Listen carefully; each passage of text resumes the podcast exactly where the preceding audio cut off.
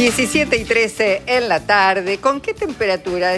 Hay que decirlo porque este, hace calor todavía para los que se fueron y están de vacaciones. Gran tiempo, ¿no? 32 grados 7 décimas en este momento. La temperatura en Capital Federal. El cielo está completamente despejado, límpido, límpido y una humedad baja para esta zona. 32 grados, casi compitiéndole a la temperatura. 32,7 de temperatura, humedad 32% en este momento en Capital Federal.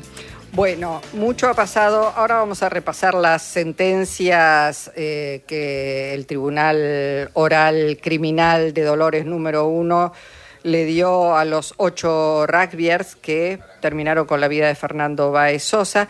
Pero si querés contanos, hay tiempo hasta las 7 de la tarde, ¿Qué hiciste si ya te fuiste de vacaciones? ¿Qué hiciste en estas vacaciones? ¿Leíste? ¿Fuiste al cine? ¿Fuiste al teatro? ¿Viste películas? ¿Qué, qué hicieron? ¿Qué hicieron para salir de la rutina habitual? ¿Usted hizo algo, Jorge? Sí, sí. ¿Usted qué hizo? ¿Qué hice yo? Bueno, miré muchas series. Pues es que hace mucho que eh, en la pandemia yo pensé que iba a leer más libros que de costumbre y la verdad es que leí menos que nunca. Y estoy leyendo menos que nunca y me doy cuenta que estoy todo el tiempo con textos, todo el tiempo buscando textos, columnas, historias y llega un momento que entonces no estás pendiente de la lectura de un libro, entras en una dinámica porque es otro ritmo, buscar textos para seleccionar columnas, para pensar temas, para armar... El trabajo periodístico, como me decía un amigo, si vos querés dedicarte a algo con una ambición mayor, hacer libros, no escribas todo el día de periodista, porque no te va a quedar resto. Yo me decía, me, eh, me dedico a pintar. Bueno, si estuviera todo el día en el tablero como diagramador de publicidad, después no pintaría.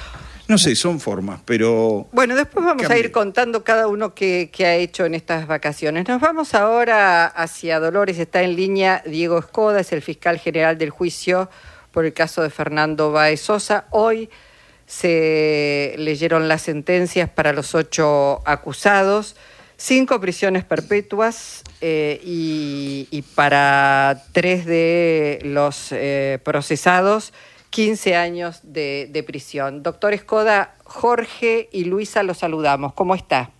¿Qué tal? Buenas tardes, ¿cómo le va? Bien, muy bien. Bueno, muchísimas gracias por, por atendernos. Supongo que la jornada de hoy, bueno, todo, todo este mes de enero, todo el trabajo de instrucción debe haber sido un, este, eh, digamos, un, tiempo de, de, mucha intensidad, pero me imagino que hoy eh, la lectura de la sentencia y todo, todo el clima, todo lo que se vivió allí en Dolores, tiene una carga extra seguramente, no más allá de lo que se conoció. Sí, no, obviamente. Este, como dijera hoy más, más temprano, es hay que destacar el trabajo que, que se hizo desde la instrucción, eh, tanto la, fiscal Zamboni como eh, los fiscales, los dos fiscales de juicio, eh, y bueno, terminó con, un, con una sentencia que receptó en gran parte la, la hipótesis de la, de la Fiscalía y, bueno, en el pedido de pena.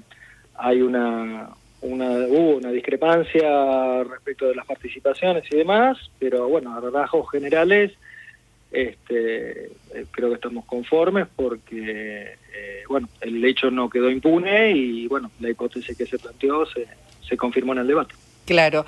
Em, doctor Escoda, eh, pensaba, eh, ¿cuál, ¿cuáles son esos matices para que cinco tengan prisión perpetua y tres 15 años de prisión? ¿Cuáles son? Porque todos han sido este, eh, partícipes de ese homicidio. No, todavía no, no leí en profundidad y eso, bueno, ya los fiscales hicieron la reserva de, recurrir en casación, pero la sin, sin, sin leer los fundamentos ya puedo, puedo decir que, la diferencia es que no se los consideró coautores, eh, sino como que aportaron al hecho una ayuda. Eh, estos tres coimputados o con, condenados se los consideró como que bueno no tuvieron la participación directa en el hecho, no fueron los autores, pero sí ayudaron a los otros cinco a que el hecho se hubiera cometido. Este, perdón, doctor. de la pena. Doctor, perdón, e, este, esa es la visión que tiene usted, digamos, está bien haber segmentado y no dar a los ocho prisión perpetua. No, eso es lo que sostuvo el fallo de, del tribunal. Eh, los fiscales ya hicieron reserva de recurrir a casación, este, bueno, porque la hipótesis de la fiscalía era que eran todos coautores y que todos tenían que tener perpetua. Pero bueno, más allá de esa discusión, entiendo que la sentencia fue muy dura en todos los aspectos, tanto para los cinco que les dieron perpetua como para estos otros que le dieron el máximo que trae la pena para el partícipe secundario de este delito. Eh, se ha dicho, se ha dicho desde algunos lugares, y sobre todo por supuesto los padres de los acusados, que el tribunal fue demasiado, demasiado influenciado por la postura de los medios, de los medios periodísticos que pedían condena para todos y, perpetua. ¿Usted lo ve de ese modo? No, no, no creo. Eh, en primer lugar, eh, este hecho, digamos, los estaban detenidos 10 en aquel momento eh, cuando ocurrió el hecho y se les como en provincia de Buenos Aires hay 24 horas para tomar declaración indagatoria ya esta, esta calificación ya se les había imputado en aquel momento a todos. Después, bueno, se deslindó, fue la misma fiscalía la que... Eh, o sea, el hecho fue cobrando volumen periodístico días después, ¿no? Eh, desde el primer momento la fiscalía sostuvo esta hipótesis. Después, bueno, el hecho sí tuvo mucha repercusión, pero cuando la fiscalía tuvo que pedir dos sobreseimientos, los pidió y, y es digamos, es, eh, no digo que ocurre todos los días, pero es normal, mucha gente es condenada a prisión perpetua este, de manera cotidiana, así que, este, y, no, y son casos en los cuales no hay repercusión pública. Así que no, por lo menos para la Fiscalía no, no, obviamente uno siente que el hecho tiene repercusión, pero no, no incide en lo que, en, la tarea, porque uno tiene que fundamentar las cuestiones, así que, este, creo que no, que no es así. Digo, ¿usted sintió muy fuerte la presión social para condenar a, este, a los rugbyers? ¿Se eh, sintió se sintió esa presión social, digamos, de condena? sí, no, la repercusión pública obviamente se siente, se observa, se ve, pero a la hora de analizar los hechos uno tiene que fundamentarlos. Eh, y bueno, en muchos casos, por más que se pidan este, penas o, prisiones perpetuas y demás, a veces no, no, no encuadra dentro de los, de los tipos penales de los delitos que están previstos, no, no se hace. Bueno, en este caso, desde el primer momento, desde antes que el hecho tuviera repercusión, el encuadre era este, eh, que se pudo mantener a lo largo de, todo, el, todo el proceso. Eh, eh, digamos, la, la, Fiscalía no se fue moviendo de su hipótesis inicial, la fue intentando demostrar y cuando no hubo para dos imputados se los se pidió sobreseimiento, contrariamente a lo que la opinión pública a lo mejor decía, no, son perpetua para los 10, ¿no? Mm. Eh, así que no, no, uno la siente obviamente, pero bueno, a la hora de, de fundamentar hay que, hay que fundamentar en base a algo, ¿no? Claro, doctor Escoda, vienen ahora seguramente las etapas de, o la etapa de, de, las apelaciones, esto una vez que se conozca y, digamos, las partes puedan eh, leer la sentencia completa seguramente. Eh, no obstante esto, que no es una condena, uno podría decir firme, por la gravedad del hecho, todos quedan detenidos en prisión, no hay posibilidades de que sean excarcelados. No, no, no, no. por el momento, obviamente quedan todos están todos detenidos y más con una sentencia ya de primera instancia, ¿no? Este, la, prisión preventiva está más que, que justificada en este caso. Mm. ¿Cuánto, desde su punto de vista, cuánto contribuyeron eh, los medios eh, técnicos, electrónicos, digo, los teléfonos celulares, las filmaciones, las grabaciones, para, para determinar la, la condena? Porque digo, hay, hay mucho material filmado. Y fue fundamental, este, y me parece que también fue una de las razones por las cuales también el hecho tomó tanta repercusión. No, no, no son muchos los casos, creo que no, este, que en el cual el homicidio está totalmente filmado, ¿no? El hecho. Eh, y bueno, esa prueba es prácticamente irrefutable. Eh, pues sí, contribuyó muchísimo y ayudó muchísimo. Una reconstrucción al final, ustedes la habrán visto, de la, de la fiscalía, de todo, de todo el itinerario. Eh, y sí, esa prueba es, eh, en este hecho y en todos los hechos es, fundamental. Las afirmaciones son... Son, son una herramienta válida y, muy pertinente. Ahora, Eh, a lo largo de este tiempo, doctor Escoda, ¿tuvo tiempo de reflexionar más allá de, del hecho gravísimo de eh, estos jóvenes que terminaron con la vida de otro joven? ¿Qué es lo que está pasando en la sociedad? ¿Pudo pensar en los niveles de violencia? ¿En qué mueve, digamos, a tanto, tanto odio, tanta, tanta discriminación, tanto... Porque realmente cuando uno lo ve así puesto todo en secuencia como se ha visto, no deja de sorprenderse. Digamos, ¿esto es muy frecuente? Eh, no, no, de esta gravedad no, afortunadamente, por lo menos en el, no, creo que en la provincia en general, no, no, no, suelen haber hechos, obviamente hoy en día todo está filmado, este, y cada tanto aparecen obviamente filmaciones de gente que, se pelea, que, que hay golpes, pero bueno, este hecho fue muy grave y terminó con la muerte, ¿no? Eh, hay violencia, obviamente, pero bueno, no, no, este, es, eh, digamos, son, son hechos que lamentablemente ocurren y ocurrieron este, desde siempre. Yo no, me animo a decir que somos una sociedad muy violenta, como se dice. Hay violencia, hay hechos de violencia, pero este, comparativamente con otros países, ¿no? Este, comparativamente con otros hay, hay mucho un discurso de, que la Argentina es violenta o que sí, hay hechos de violencia y demás, pero bueno, ocurre en todas partes del mundo y, bueno, hay, hay, países donde hay gente apostada en los jardines de infantes disparando contra chicos, o sea... Doctor, este, Doctor Escoda, este, eh, en los últimos tiempos está muy en debate el funcionamiento de la justicia. De hecho, se está discutiendo en el Congreso la iniciativa de un juicio político a la Corte Suprema, está muy en discusión eh, eh, los tribunales de Comodoro Pi.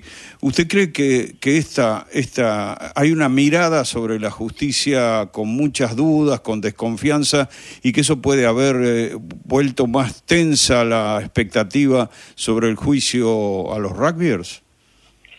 Sí, hay un, un descreimiento de la justicia que es innegable eh, es innegable y duele, eh, sobre todo para los que los que trabajamos en esto. Eh, bueno, es la, tarea nuestra es seguir trabajando para para mejorarla, para, para que sea más transparente. Creo que este juicio, haberlo firmado, haber, haberlo televisado, obviamente da lugar a opiniones y la gente toma partido y, después aparecen muchos abogados opinando, pero creo que es positivo este, por causa de la transparencia del Poder Judicial, de que se pueda ver, observar y, y, cada uno saca sus, conclusiones. Pero bueno, es una tarea que, hay que construirla, ¿no? Eh, hay que construirla. Le pregunto esto porque escuchaba hoy que se pidieron cámaras a un canal de, de televisión privado porque precisamente en el juzgado no, no tenían los, las herramientas, los medios técnicos como para que llegara la transmisión bien a todas partes. ¿Esto fue así? Mm, desconozco, no, no, la verdad que desconozco. Eso lo manejó el tribunal mm. y la verdad que no, no, no estoy al tanto de eso. Eh, sí, hay, carencias, hay, este, pero bueno, no, no es excusa. Se trabaja con lo que hay y con lo que, con lo que, con los medios que, que se tienen a mano. Claro, y en este caso, este, y finalmente ya lo liberamos, doctor Escoda, agradeciéndole muchísimo su tiempo, entiende que la justicia ha estado a la altura de las circunstancias. Eh, yo creo que sí, yo creo que sí. Eh, en primer lugar porque el hecho no quedó impune eh, y más allá de la, discusión sobre las penas, sobre las, si es mucho o es poco, porque tres, lo importante es que el hecho no quedó impune y que hubo una respuesta de, de la justicia en tres años, teniendo en cuenta que hubo un año y medio de pandemia en la cual no se pudo hacer juicios. Eh, eh, por lo menos este tipo de juicios, ¿no? Eh, creo que, que, va, que actuó la justicia en, tiempo rápido y, se logró a un, a un primer resultado, una primera sentencia. Doctor Escoda, muchísimas gracias y le mandamos un abrazo. No, por favor, un gusto. Hasta pronto. Hablamos con el fiscal general del juicio en el caso de Fernando Baezosa. Escuchamos el momento en que se leía el veredicto a los rugbyers. Condenar a Ayrton Michel Violás, Blas Inali y a Lucas Fidel Pertosi como partícipe secundario del hecho que fuera calificado como homicidio doblemente agravado por el concurso premeditado de dos o más personas y por alevosía en concurso ideal con lesiones leves, de conformidad con lo normado por los artículos 80, incisos segundo y sexto, 54, 89 y 46 del Código Penal, a la pena de 15 años de prisión, accesorias legales y pago de costas procesales. Bueno, ahí, estaba este, la, lectura de la sentencia. Cinco prisiones perpetuas para Máximo Thompson, Ciro Pertosi, Enzo Comelli, Matías Benicelli y Luciano Pertosi. Como partícipes secundarios, a 15 años, Ayrton eh, Violay, Blas Sinali y Lucas Pertosi. También, como escuchábamos, tendrán que hacerse cargo de las costas del juicio. ¿eh? Eh, bueno, si tenés ganas, si lo seguiste durante todo este enero, contanos también si te parece que es una sentencia justa. Creo que hubo una fuerte presión social para que eh, las condenas salieran lo más elevadas posible. ¿no? Sí, creo que fue evidente eso. Incluso los medios tomaron partido enseguida. ¿no? Eh, a mí me parece que hubo más de uno que lavó su cara con este, con este juicio. ¿no? Y sí, Sí, ¿Eh? sí, sí. Me parece que los medios fueron parte de eso también. Tomaron enseguida posición del lado de la víctima. Este, eso marcó una presión social enorme, este, sin que esto afecte el juicio sobre la, sobre la justeza de la condena, ¿no? Así es. Bueno, llegamos a las cinco y media de la tarde, hora de noticias.